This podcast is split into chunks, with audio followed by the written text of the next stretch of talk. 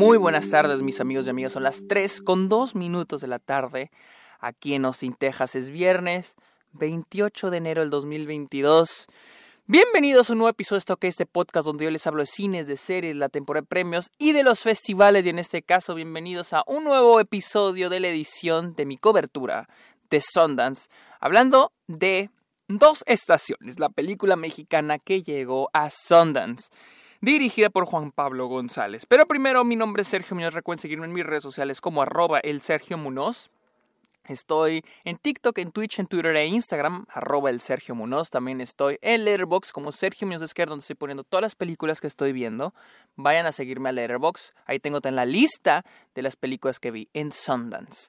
Y también los invito a que le caigan a Patreon o se suscriban a Twitch a cambio de beneficios como episodios exclusivos, videollamadas, watch parties. Y también ustedes me pueden sugerir temas de los cuales me quieran escuchar hablar aquí en Está OK. Y finalmente los invito, les pido de favor que vayan a Apple Podcast. No importa, no importa si me escuchan en Spotify, vayan a Apple Podcast, busquen Está OK y vayan hasta mero abajo y dejen un comentario, una calificación, por favor. Muchas gracias amigos. Vamos a hablar de dos estaciones, película de Juan Pablo González que trata la historia de María García, una señora que es dueña de una fábrica de tequila. Y durante la película vamos a ver cómo la señora, la señora María, va a cuidar como de lugar su negocio. Estoy viendo que a mucha gente hay, críticas mixtas sobre esta película, pero voy a ser honesto, a mí me encantó. A mí me gustó mucho Dos Estaciones. Se me hizo una muy, muy buena película. Porque ¿qué haces cuando tu trabajo se ve afectado por por elementos que tú no puedes controlar. Y es de que aquí este, habla mucho sobre el problema del tequila y todas, todo lo que conlleva este problema que existe ahorita con la crisis del tequila. Por ejemplo, la crisis del agave, las, este, las, las plagas, las pestes, ¿cómo se llaman? Sí, las plagas que, que están afectando los, los cultivos y también la llegada de los extranjeros a este, que llegan literal a hacer también su tequila. Eh, me gusta que cubre estos temas y cómo esta mujer va a enfrentar esos problemas. Y me recordó mucho la película que ya hice mi opinión sobre God's Country, sobre una mujer que sigue las reglas, una mujer que, este, que las cosas se tienen que hacer en orden, que las cosas se tienen que hacer de una manera. Y la señora María es ella, es una mujer, una boss lady, boss woman, ¿sí?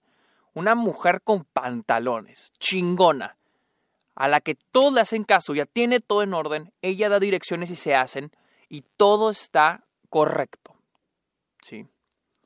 Y, y me encanta, me encanta porque la película, he visto muchas quejas que la gente se la hace lenta, Entiendo eso, pero a mí no se me hizo nada lenta.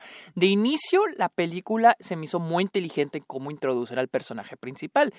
Porque no hay diálogos, es solo ver ella interactuando con las personas a su alrededor.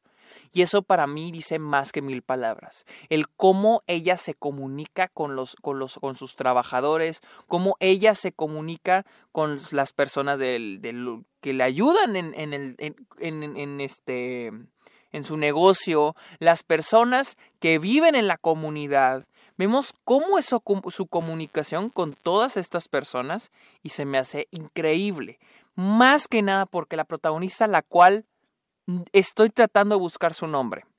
Porque ni en Letterboxd ni en IMDb aparece. Aparecen cuatro, eh, uno, dos, tres, cuatro personas con créditos, pero no sé cuál de ellas es. No sé, es Teresa Sánchez.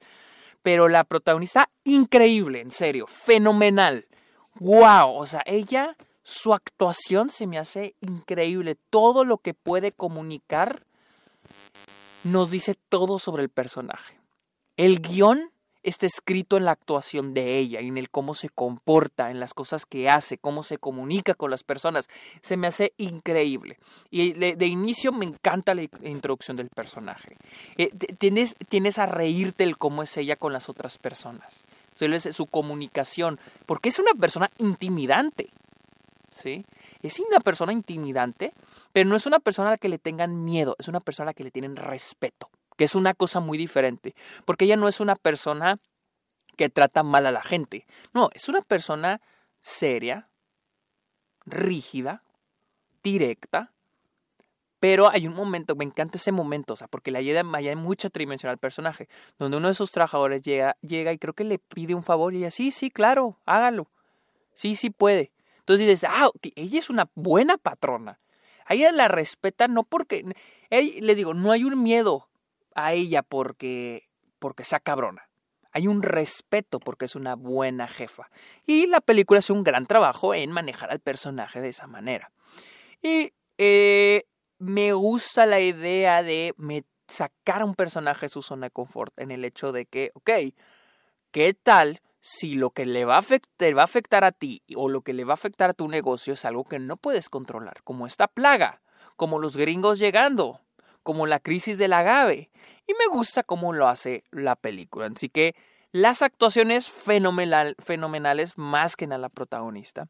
La fotografía, la fotografía se me hizo muy buena por las decisiones que toma, porque toda la película tiene estos planos eh, amplios, estos white shots que funcionan muy bien. Son tomas largas de los personajes, así chiquitos, así de fondo, lejos. Y me encanta que a la protagonista nunca la vemos de close-up, mm, nunca vemos un close-up de ella hasta el final, en un momento muy importante. Y como en God's Country hasta qué punto una persona va a llegar a, hasta una persona hasta qué, qué va a hacer, qué es capaz una persona de mantener las cosas en orden. En este caso es qué es capaz una persona hacer para tener su negocio, para salvar su negocio. Y me gusta muchísimo ese detalle de la película. Eh, me gusta que es un tema un poquito más nuevo. He visto mucha queja de que mucho el cine mexicano, más el que ya festivales, ya premios, es mucho sobre inmigrantes o la violencia contra la mujer, que yo no estoy en contra de que haya esas películas. Todo lo contrario, si esas, esas películas están ahí es porque los problemas, esos problemas no se han resuelto y deben de estar existiendo. Pero me gusta ver que hay una nueva, hay una película con, este, con esta idea, con esta de la crisis del, del, del agave que ocurre en el país. Y más un poco la gentrificación viéndolo desde un punto diferente al de los gringos, porque cuando uno habla de gentrificación, pues lo primero que piensas es la gentrificación en Estados Unidos, ¿no? Pero me gusta cómo también los gringos están llegando a México, esa pequeña colonización, está haciendo entre comillas, que está habiendo, que, está, que existe en México. Y me gusta que la película lo cubre. Mi cosita con esta película es los últimos 20 minutos de película, porque les decía, en God's Country es, es, la misma, es el mismo proceso, este personaje rígido, derecho, que serio, que hace las cosas al pie de la letra, y hasta dónde la van a llevar el, el, proteger sus intereses, ¿sí? Es capaz de hacer eso. Y lo mismo ocurre, hay un final muy similar en, en, en, en dos estaciones. Sin embargo, la diferencia es de que el cómo la van empujando al extremo a la señora María se siente hasta los últimos 30 minutos de película. Porque sí, de inicio empezamos viendo cómo se ven, llegan los problemas, poco a poquito, poco a poquito los problemas, así, poquito, poquito, poquito, poquito los problemas, así.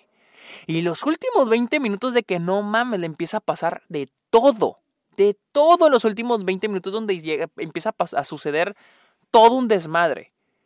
Entonces, no me gustó que dejaran todo eso para en los últimos 20, 30 minutos de película, para ahora sí que el personaje tenga su arco su arco final, que a mí me encanta el arco del personaje, pero no me encantó el hecho que se dejara todo para el final.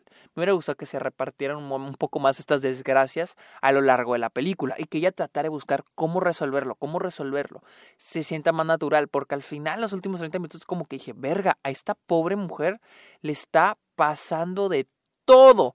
Y la cosa es de que el final, final, final de la película, no sabes si el personaje, qué gana el personaje con, a, con la decisión que ella toma al final. ¿Qué ganó? ¿En qué le benefició? Y es de que yo entiendo que la película, a mí no me afecta tanto el final porque yo entiendo que la intención de la película no es que el personaje aprenda, sino el hasta qué punto es esta persona capaz de proteger su trabajo. Entonces, a mí al final no me molesta tanto simplemente los últimos 30 minutos en cómo terminan de evolucionar el personaje, cómo lo terminan de, desarrollar. Ese fue mi único pero en la película. Pero honestamente, a mí me encantó. Dos estaciones se me hizo muy buena y me quito el sombrero con la protagonista. Yo creo que las mejores actuaciones que vi en Sundance este, en esta edición. Eh, pero bueno, amigos, muchas gracias por escuchar. Esta fue mi opinión de dos estaciones. Eh, recuerden, recuerden, seguirme en redes sociales como Robel Sergio. Soy en Letterboxd como Sergio Muñoz Esquer. Y también los espero en Patreon. Amigos, muchas gracias por escuchar este episodio Está OK. Pórtense bien, los quiero mucho. Bye.